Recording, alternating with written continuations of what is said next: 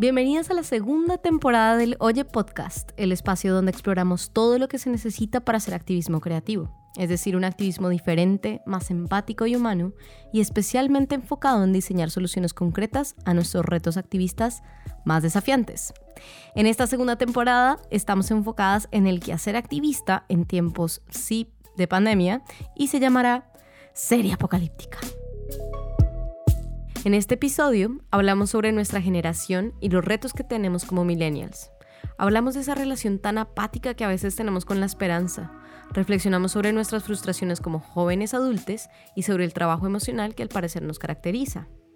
Al final del episodio dedicamos un espacio a seguir conversando sobre nuestras tareas de activismo creativo que vamos desarrollando capítulo tras capítulo. Gracias por oírnos, disfruten y seguimos pensando en conversación. ¿Qué más, Cami? ¿Cómo te trata la vida hoy? Muy bien, estoy contenta porque creo que logré mi tarea de la última vez, que era no hacer nada. ¿Sí? Sí, creo que lo logré, creo que lo logré. Es súper raro. ¿por qué, crees? Porque... O sea, porque lo dudas. ah, bueno, sí, sí, sí. No, porque creo que lo dudo es porque no conozco una sensación similar. Entonces mi cerebro está tratando de conducirlo hacia algo productivo como siempre o algo como que merece la pena que quede como registrado en una tarea de Google Calendar, pero en realidad no, creo que simplemente como que me fui con la corriente, go with the flow. fue una semana, de hecho, muy, muy, muy bonita. Creo que fue muy linda. Fue difícil, pero fue linda, como en ese sentido. Cuéntame un poco qué hiciste, o sea, como, qué es lo que sientes que fue o sea, ¿cómo identificas el no hacer nada?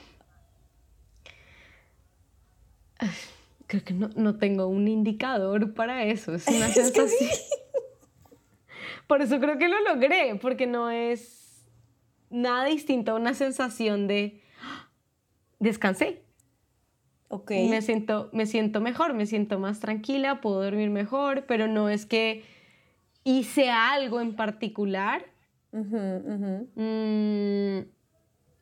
no sé, no sé, no sé. Pero creo que nos sirvió, me sirvió la conversación anterior que si no la han oído tienen que regresar a un capítulo y por lo menos los últimos 15 minutos del episodio anterior para entender de qué estamos hablando, que son nuestras tareas para recargar energías en estos tiempos de pandemia, si eres o, o no, o quieres ser activista. Sí, básicamente eh, un recorderis, la razón por la que lo estamos haciendo es porque Camillo como activistas feministas em, y de la vida en Oye estamos un poco cansadas y, y, sobrecargadas con un montón de cosas y la vida solo nos deja trabajo, trabajo, preocupación y angustias, entonces hemos decidido que esta es la mejor manera, hablar de nuestros problemas acá en público con ustedes y después se nos han ocurrido estas tareas, eh, ¿cómo las llamamos, Cami? Tareas... Tareas apocalípticas, directamente. directamente, sí, las tareas apocalípticas.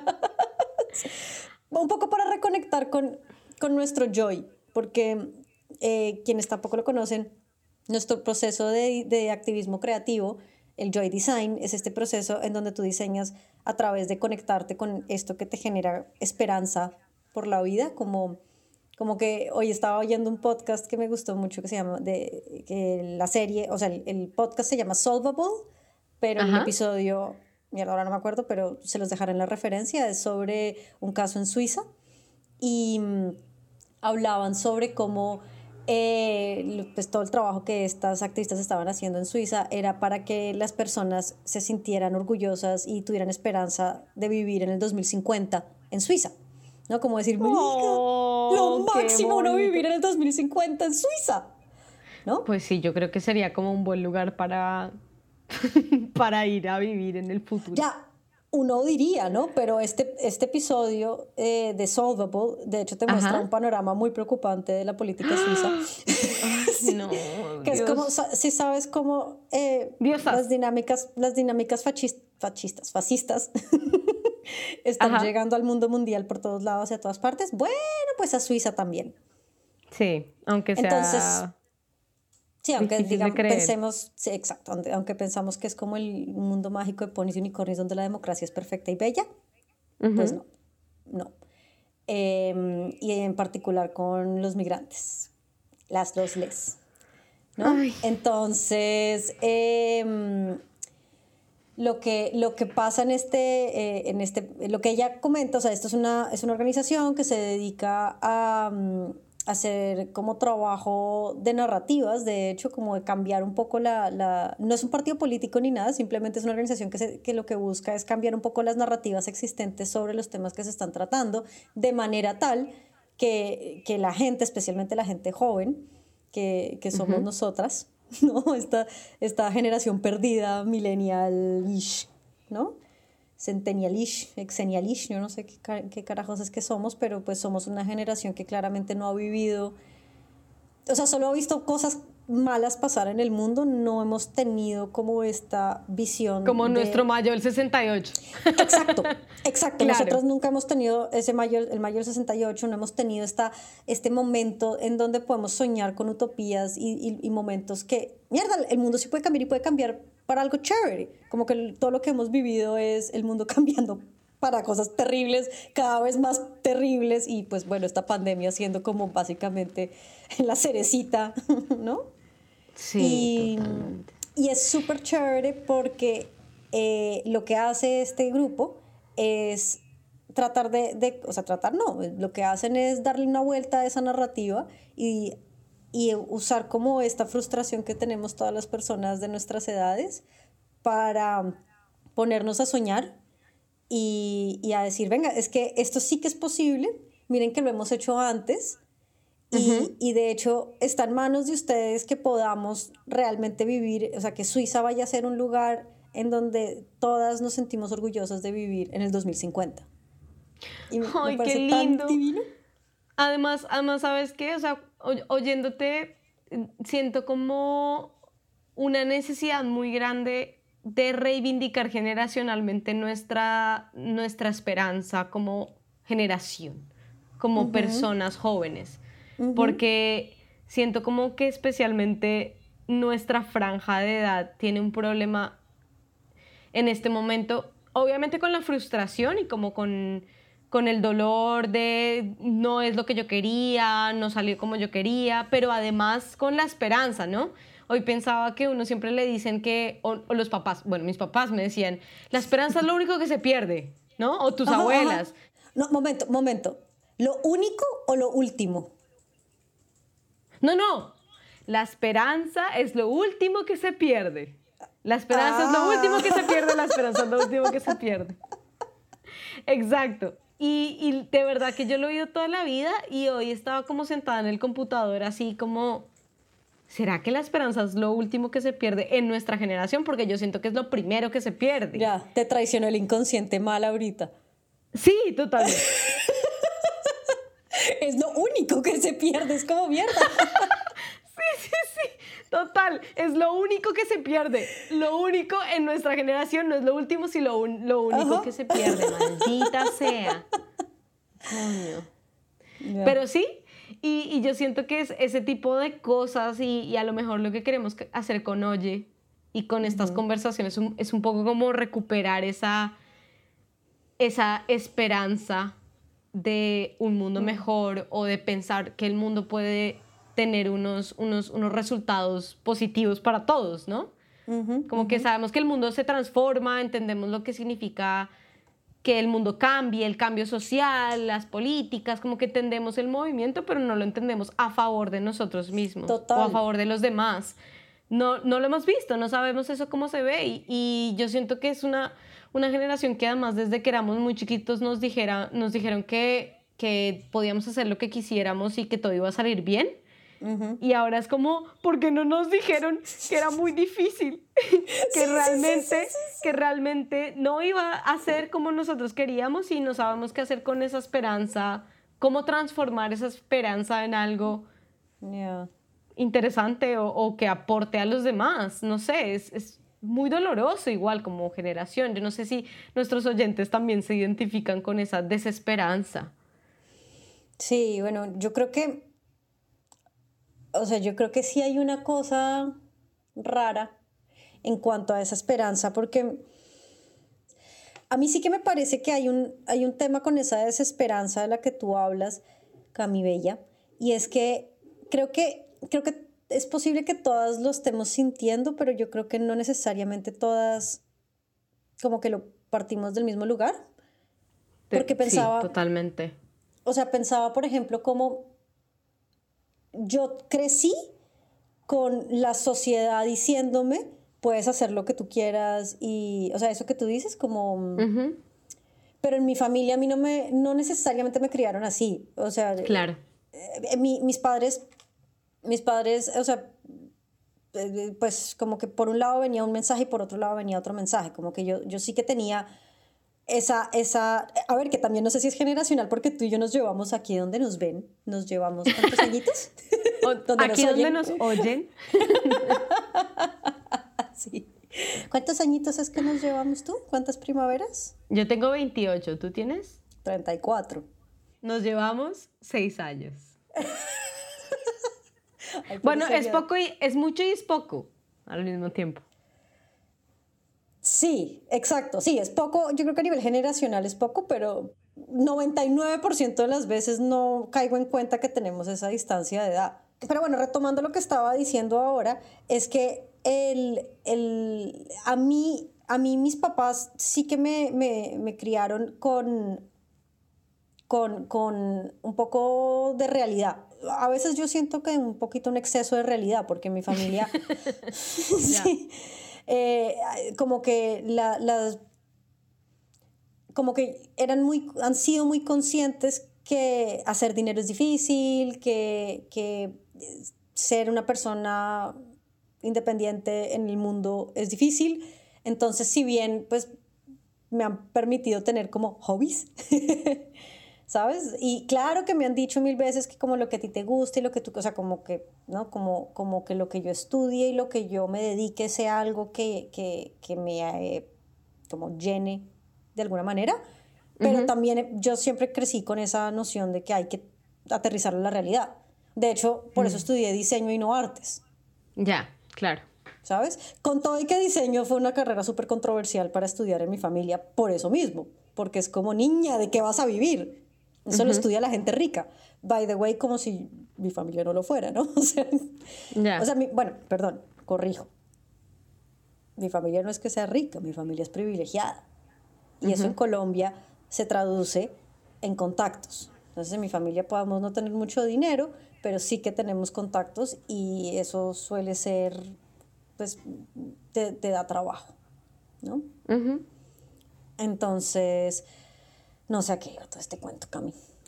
Estábamos hablando de, la esperanza generacional y como lo diferente, igual tú estabas diciendo algo súper importante que es cómo se percibe eh, esa desesperanza dentro de nuestra generación, como que probablemente todas lo estamos sintiendo, pero no necesariamente todos partimos del mismo lugar.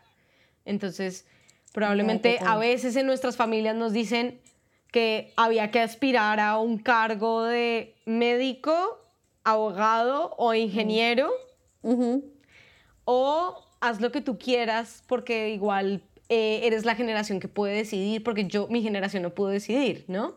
Entonces, es, eso lo, lo, que dices es muy interesante porque es como, obviamente todos hacemos parte de la misma generación, pero tenemos como distintas plataformas. Además, estamos, por supuesto, y somos súper conscientes que tú y yo hablamos desde un privilegio que ya está por muy arriba de, la experiencia humana y social y familiar que tienen muchas, muchas, muchas personas que, que conocemos además y, de dónde venimos, que es Colombia y, inclusive acá en España también, ¿no?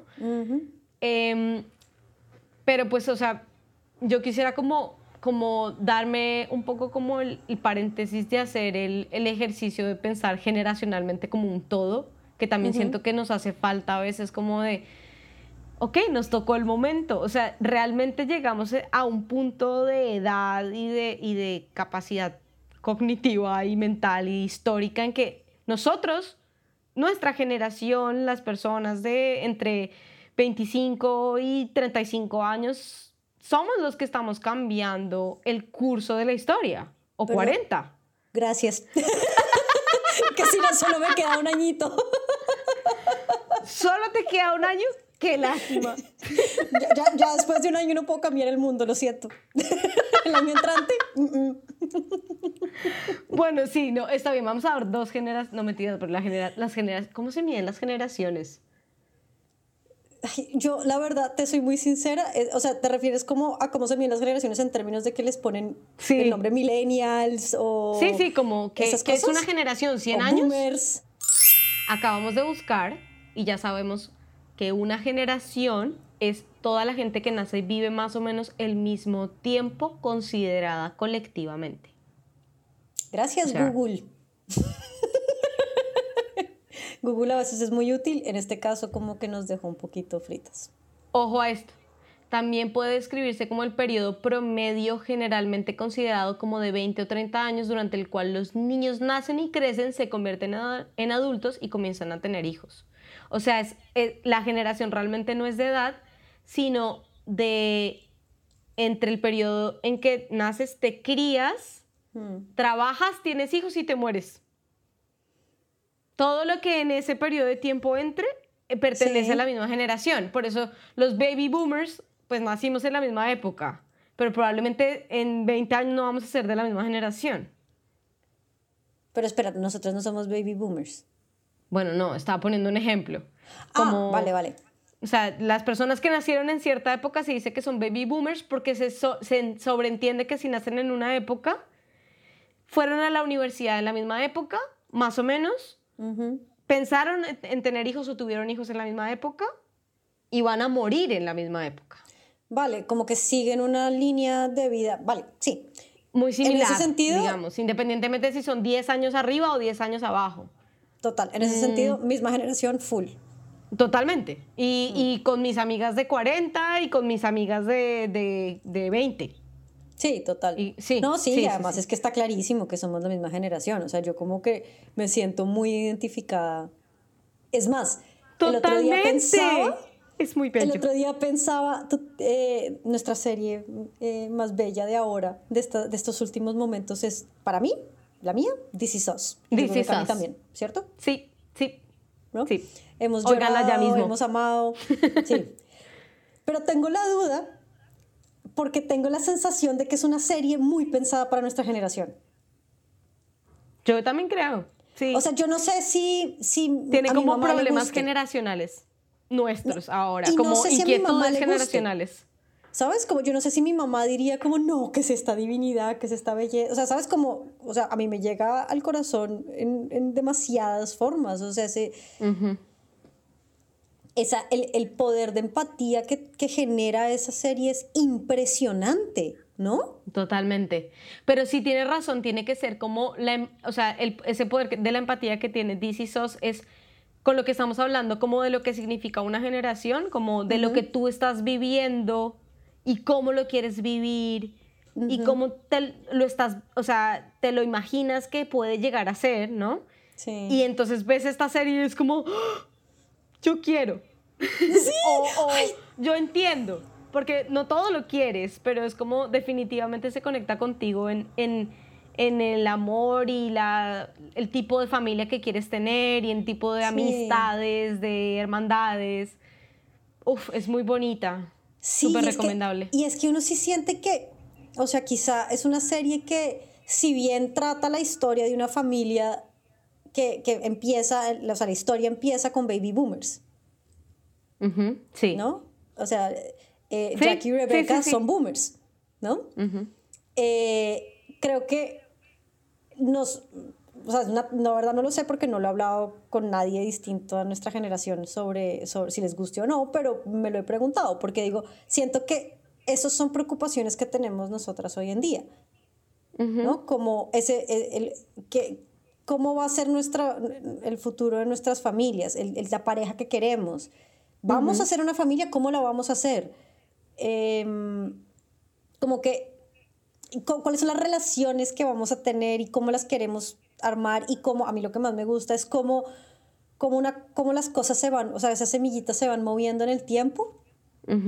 sí. Como de las, por ejemplo, cuando hablan de cosas lo de terapia. Lo bueno y lo malo. Sí, lo bueno y, lo, malo. Y lo malo, total. Sí, no, no, no, no, es una serie que, tampoco romantiza eh, el amor de familia o el amor fraterno o el amor de, de, amigos, ¿no? Es como muy, muy real y muy crudo en lo que eso se convierte en la vida de, de las personas. Y con todo y que realmente sí idealiza un montón, porque a mí lo que también, me pasa con esa serie es que, es que es como la familia mágica, la familia perfecta. Que todo lo arregla, todo lo resuelve. Pero que también está cagada.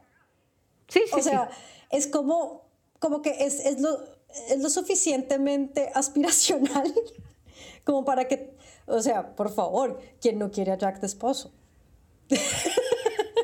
Ojo, porque yo he un montón de amigas que no quieren a Jack de esposo. Pero es guapísimo. Y no, sí es un pene. La verdad, debemos aceptar una cosa. El tipo es re machista y tiene unos detalles que parecen lindos, pero son terribles. O sea... Exacto. Como él se impone muchísimo sobre Rebeca y es horrible.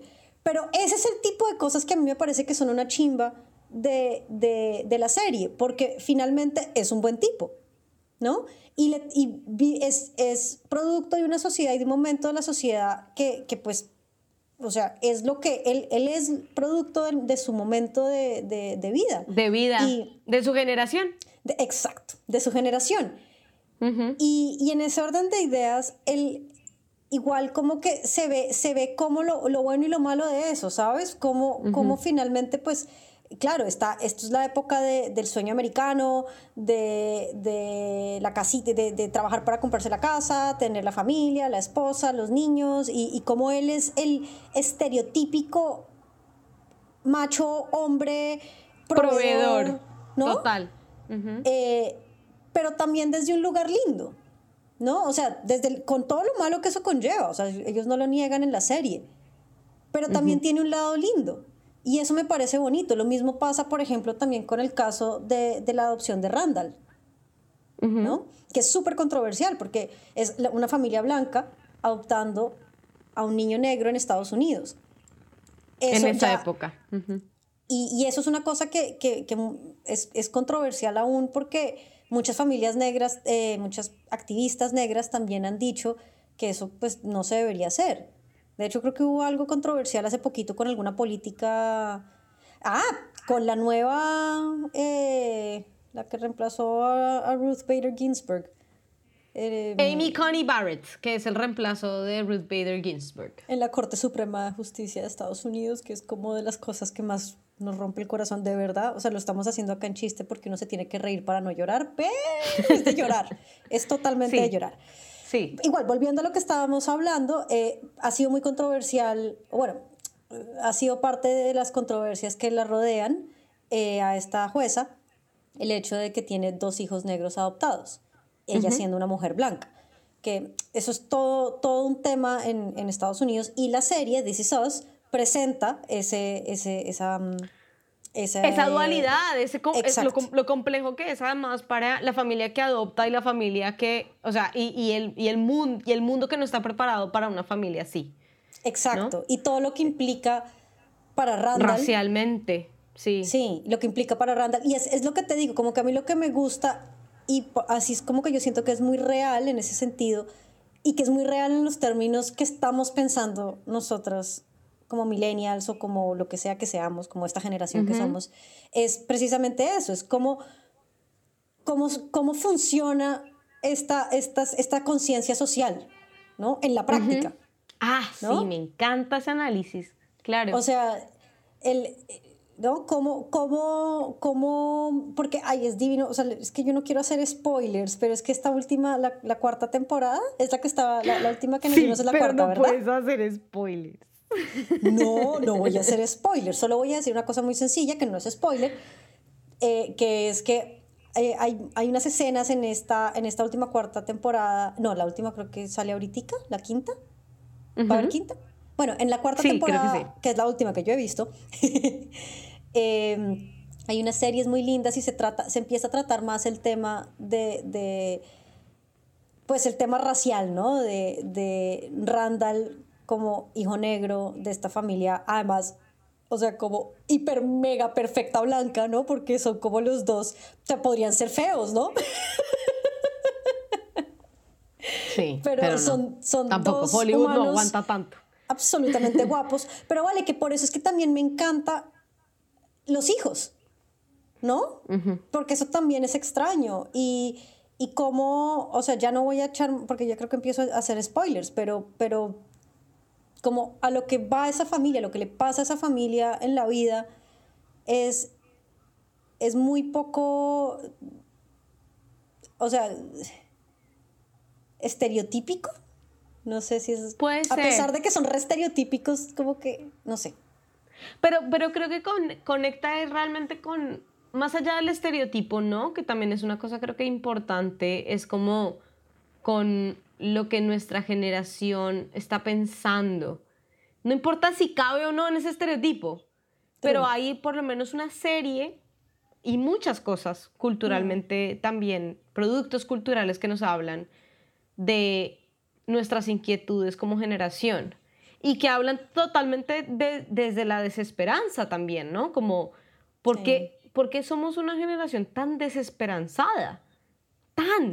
Yo siento que hay como una cosa, como que nosotros siempre hablamos como de frustración activista, como de, pucha, uno intenta, intenta, intenta cambiar el mundo y se da cuenta de lo difícil que es y de las estructuras que hay, pero la frustración activista es distinta, pero la, la, la, desesperanza generacional de los millennials, probablemente en este caso, es muy fuerte, es muy grande y es muy relevante también para la discusión política, para la discusión de salud que hay ahora mismo con la pandemia, ¿no? Es como, ¿por qué no estamos pudiendo manejar eso como generación? ¿Qué estamos haciendo con eso? Y, y hay unas voces activistas ¿no? Ahí haciendo cosas, pero que a lo mejor también como las políticas que hacemos, la forma en que nos comunicamos por offline y online, tienen que tener en cuenta que nuestra generación está absolutamente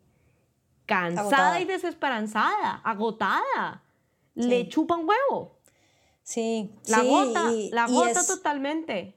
Sí, hay una cosa que me parece interesante también recalcar de esto, que cuando decimos agotada nos referimos a, a, cosas muy, muy serias, ¿no? Como que, claro, sí, a ver, no todo el mundo está deprimido, pero, pero los índices de suicidio son altísimos para nuestra generación.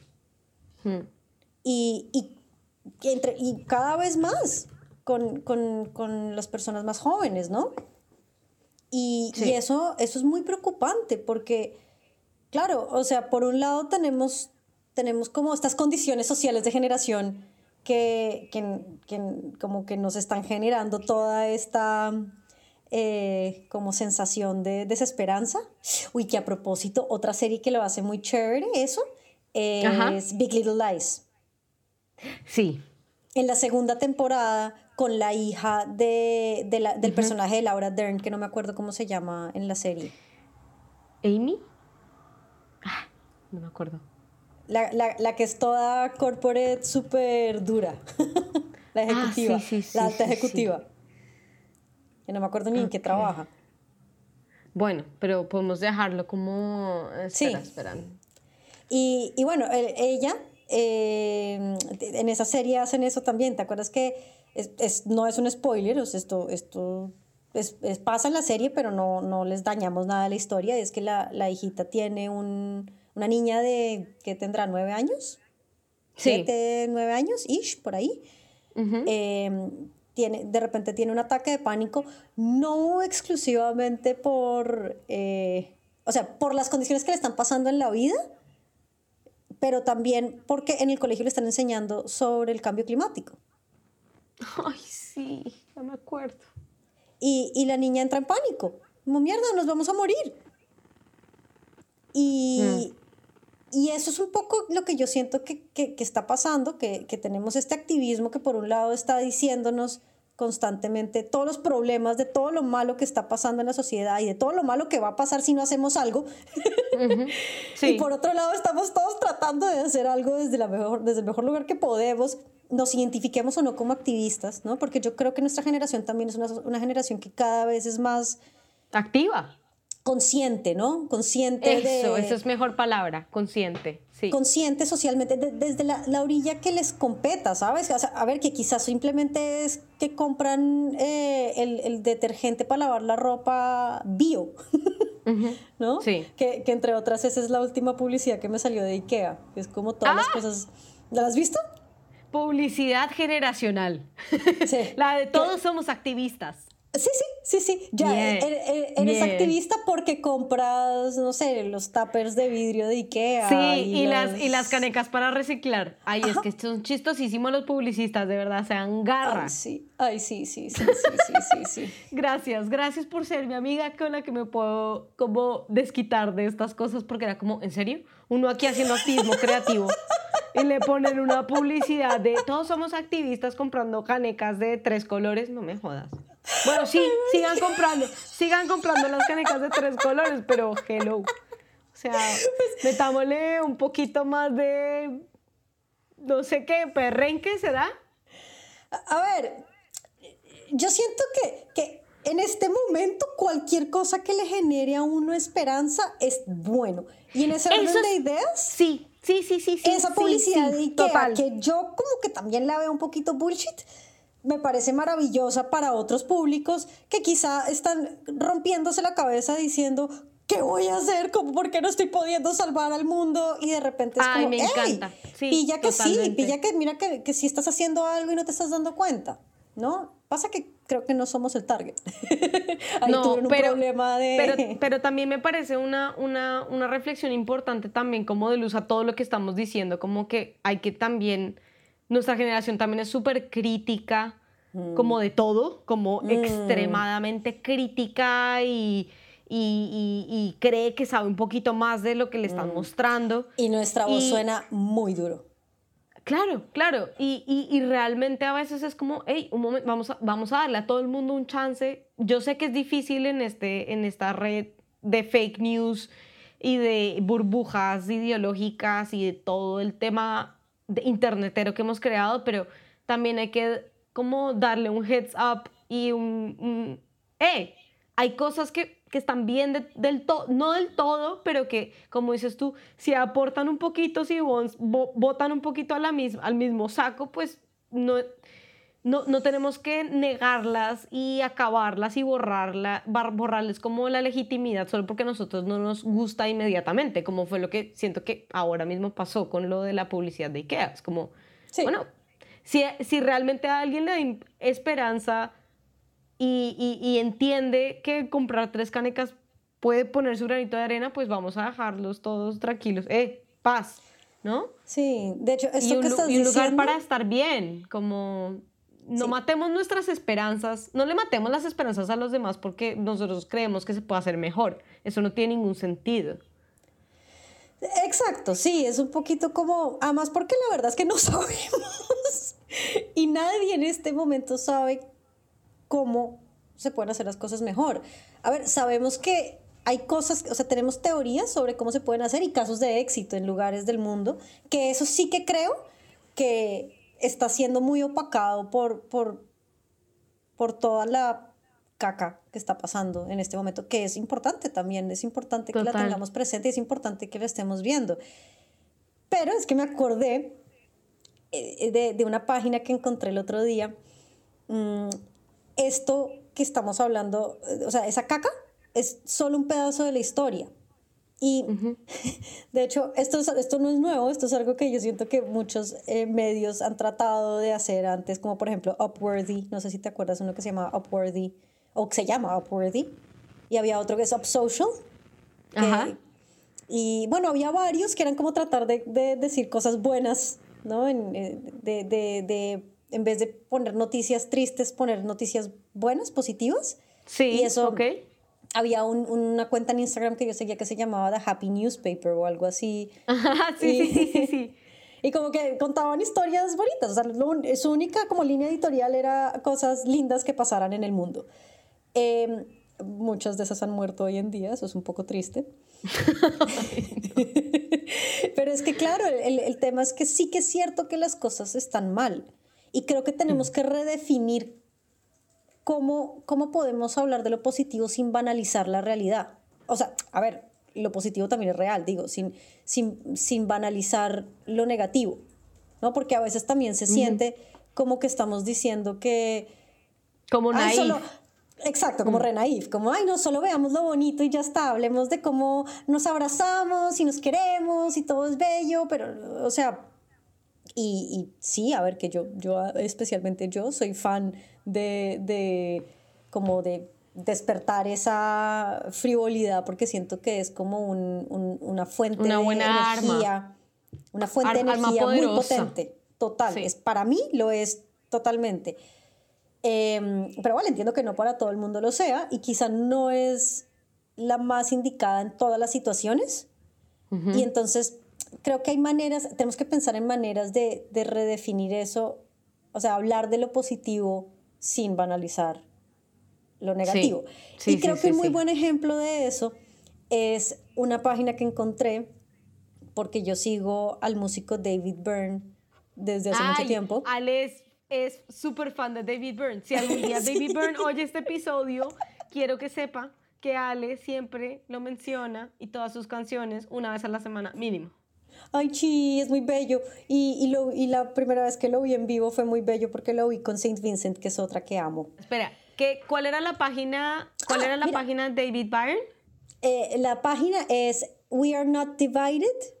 Ajá. Punto. Reasons to be cheerful. Punto world. No se preocupen, lo pondremos en las notas. Eh, cuando entren a la página, eh, está en inglés vamos a hacer todo nuestro esfuerzo por traducirlo aquí como en, en vivo y en directo, pero eh, pues no sé, denos un... Téngannos paciencia. Entonces, pasito. Cuando entran a la página dice, eh, por donde mires, el mensaje es siempre el mismo. Estamos absolutamente divididos sin esperanza. En todas partes del mundo, nuestras batallas o peleas están tan, tan enquistadas que nunca van a poder ser conciliadas o reconciliadas. Y luego dice, pero esa es solamente la mitad de la historia. De hecho, hay una evidencia abundante de que los seres humanos tenemos una capacidad inmensa y un deseo increíble por superar nuestras divisiones, más de lo que podemos inclusive darnos cuenta. Y es muy bello. Este proyecto explora las muchas maneras en las que creamos puentes para nuestras divisiones. Exacto. Muy lindo. Esto sigues bajando y es como tipo blog donde hay distintas como notas que hablan sobre todos estos, estos temas. Y, mm, Oye, yo quisiera hacer un pequeño paréntesis para la gente que nos está oyendo, que sé que hay igual un montón de personas que tienen proyectos y, y, mm, que también hacen parte de esta generación de la que estamos hablando, como de activistas que quieren cambiar el mundo, pero también pertenecen a, a, este, a este espacio que nos tocó del mundo entero que eh, vive de la desesperanza, come de la desesperanza. y yo quisiera conocer sus proyectos. O sea, escríbanos a oye nuestro podcast gmail.com, cuéntenos lo que están haciendo ahora, como también lo que quisieran esta hacer. desesperanza. Claro, totalmente. O sea, este espacio también es un poco para conectarnos con esas personas que ya están cambiando el mundo. Lo hemos dicho desde el primer episodio y lo seguimos reiterando. Yo siento que es un espacio también para recordarnos a todos y a todas y a todos que sí están pasando cosas increíbles y sí hay muchas cosas por las que seguir luchando, aún en tiempos de pandemia, aún en tiempos apocalípticos.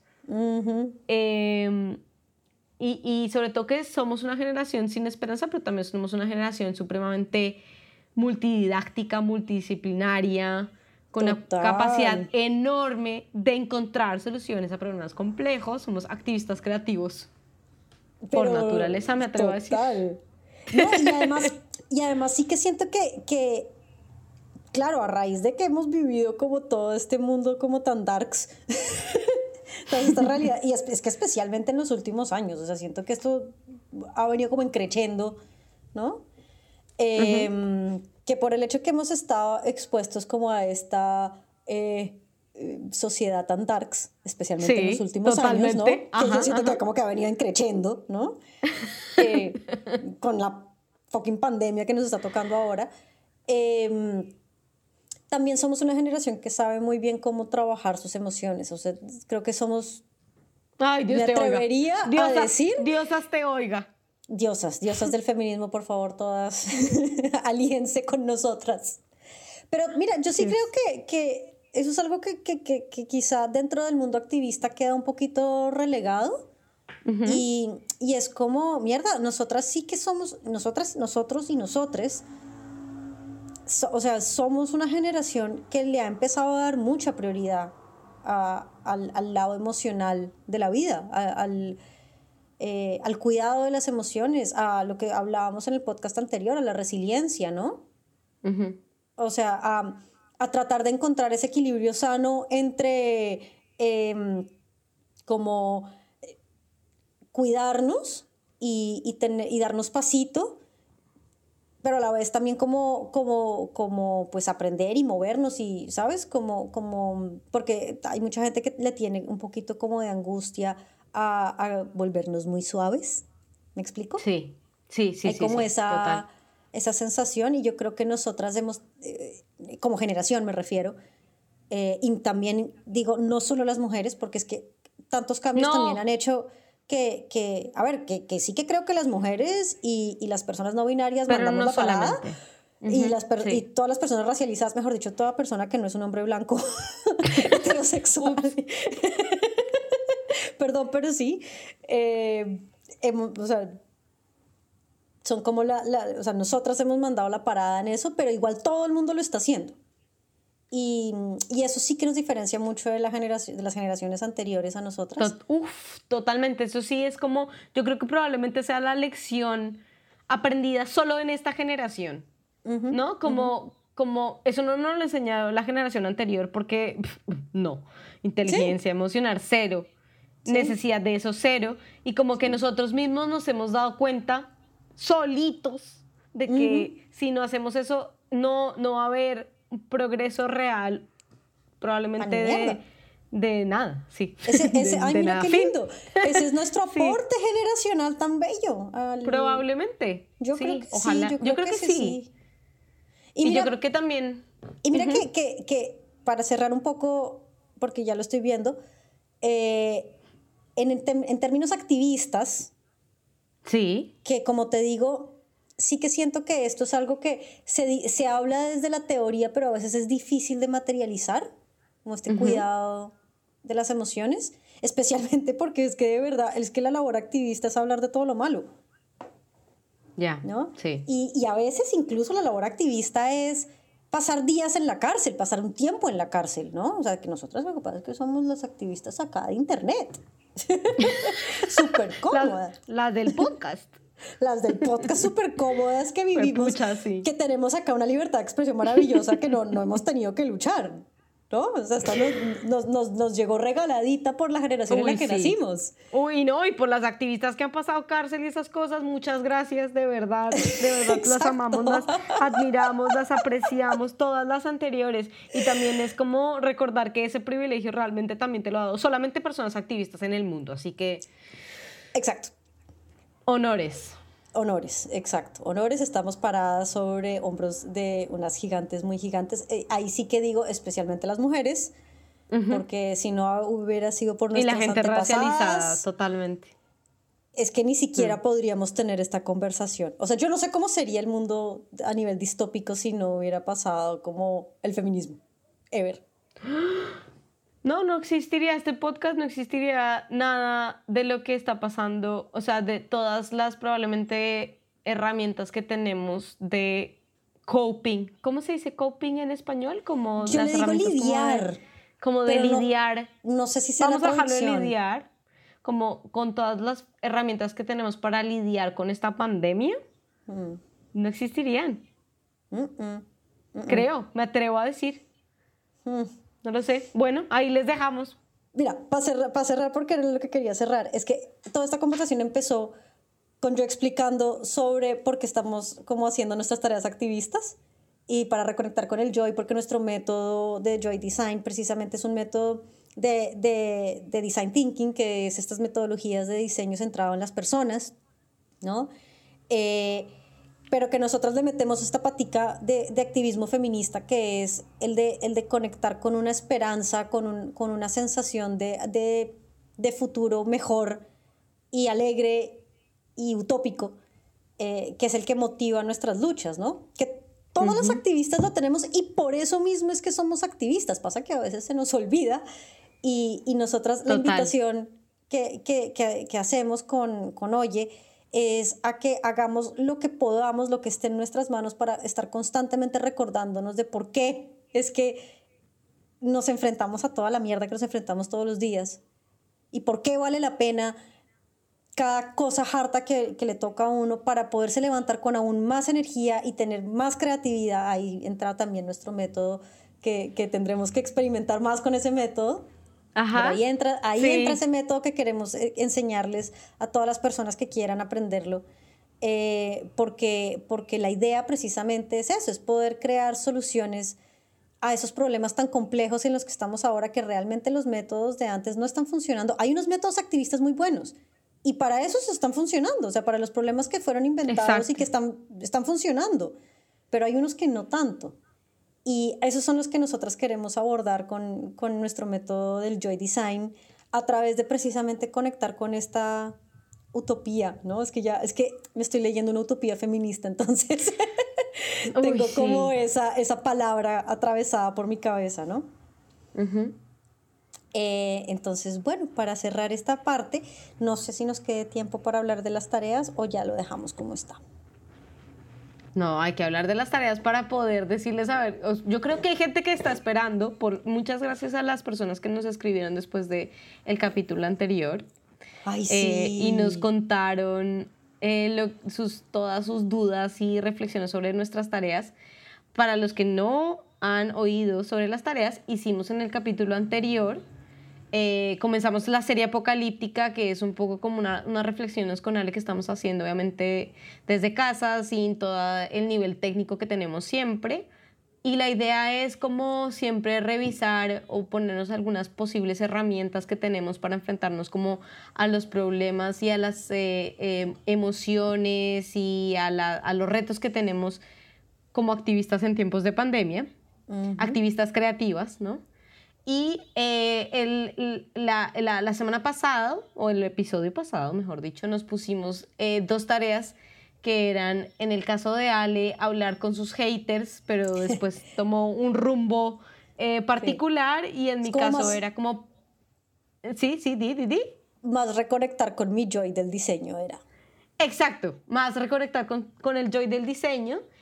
Y en mi caso era como pasar tiempo sin propósito, que era como la, la definición de juego que propone Stuart Brown. Y eh, nos pusimos una siguiente tarea, que es de la que vamos a hablar ahora en estos últimos 10 minutos que nos quedan del podcast, que es un poco como hacer el, el, el, el recuento de qué ha pasado con esa tarea y a lo mejor ponernos otra. La invitación también es como, si pueden hacerla, ¿qué opinan? Si le sirve, si le sirven otro tipo de cosas, pero también estamos buscando con Ale y en Oye este constante como juego y, y, buscar sobre la marcha cosas que nos sirvan para, mm. para salir de, una, de, esta época tan dura que nadie se esperaba y por eso estamos un poco yendo con, con eso, como con, el, movimiento, con el flow. Entonces, bueno, tu tarea.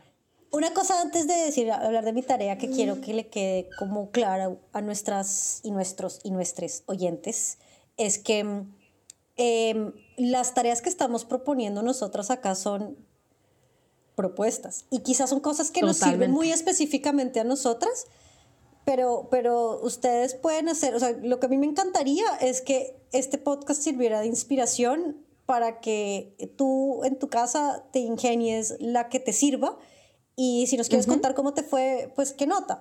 Pero si, no sé, como que, no, eh, por ejemplo, definimos juego según este señor, eh, ¿cómo se llama? Stuart Brown. Stuart Brown. Stuart Brown. Pero a ti te parece que eso nada que ver con juego, para ti el juego es otra cosa. Genial. Cuéntanos, ¿no? Y, y haz eso, porque un poco lo que estamos tratando de hacer es, es romper como nuestra burbujita de perfeccionismo, que Cam y yo somos muy perfeccionistas y queremos que todo esté bien y esté bonito y esté perfecto. Eh, y es como, no, no, necesitamos como embrace el caos, ¿cómo se dice en español embrace? Como... Abrazar.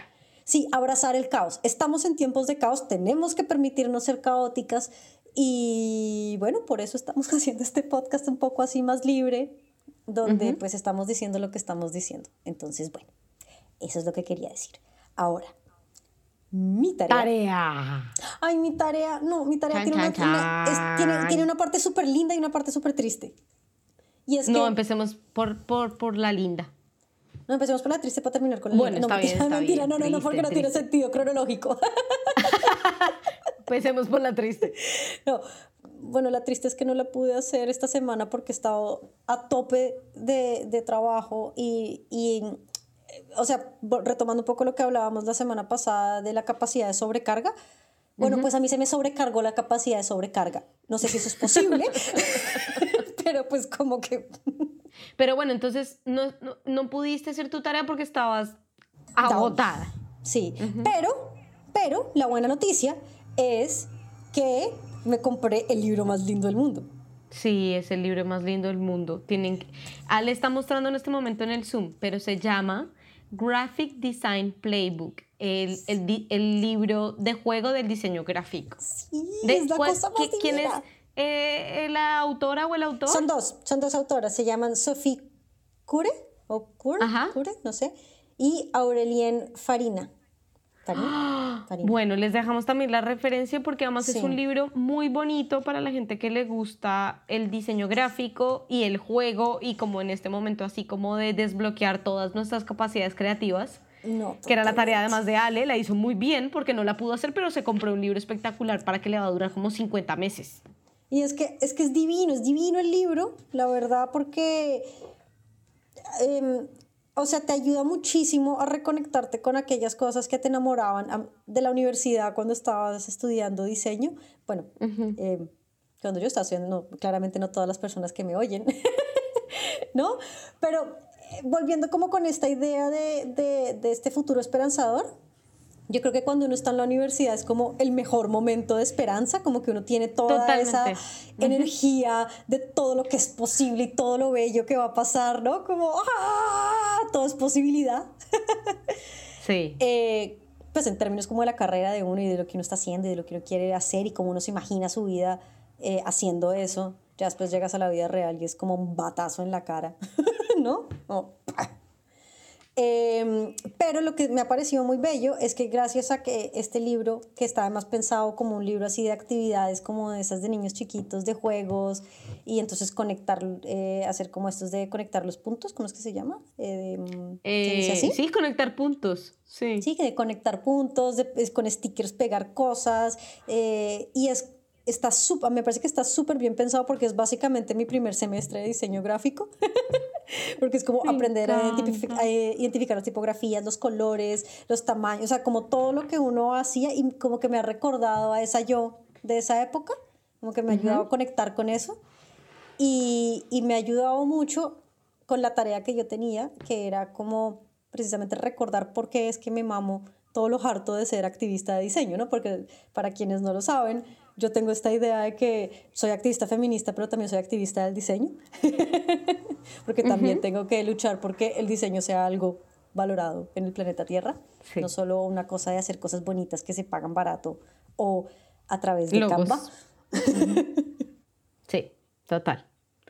Pero yo estoy muy, o sea, para mí, haciendo un, un- volviendo al tema de las tareas para ir cerrando, Sí. eh, fue muy lindo cuando me contaste que y me mostraste el libro y la tarea que tuviste, porque siento como que lo más valioso, me corriges, pero fue como el esfuerzo de buscar una herramienta, un libro o un Sí. algo que te conectara con eso. Y a veces eh, como que sentimos que no existe. Y, y hay, y- y hay gente que está haciendo cosas maravillosas y está produciendo unas cosas increíbles y uno solamente tiene que hacer un poquito el esfuerzo de buscar em, esas cosas que, que- que- que te conectan, ¿no? Entonces, cuando, cuando me lo mostraste fue como, ay, qué lindo, sobre todo porque sé lo feliz que te hace Ujú. y, y el valor que tiene realmente para ti comprar un libro, darle un lugar en tu casa, abrirlo, olerlo, ver la tipografía, ver el, doradito, el doradito de las, de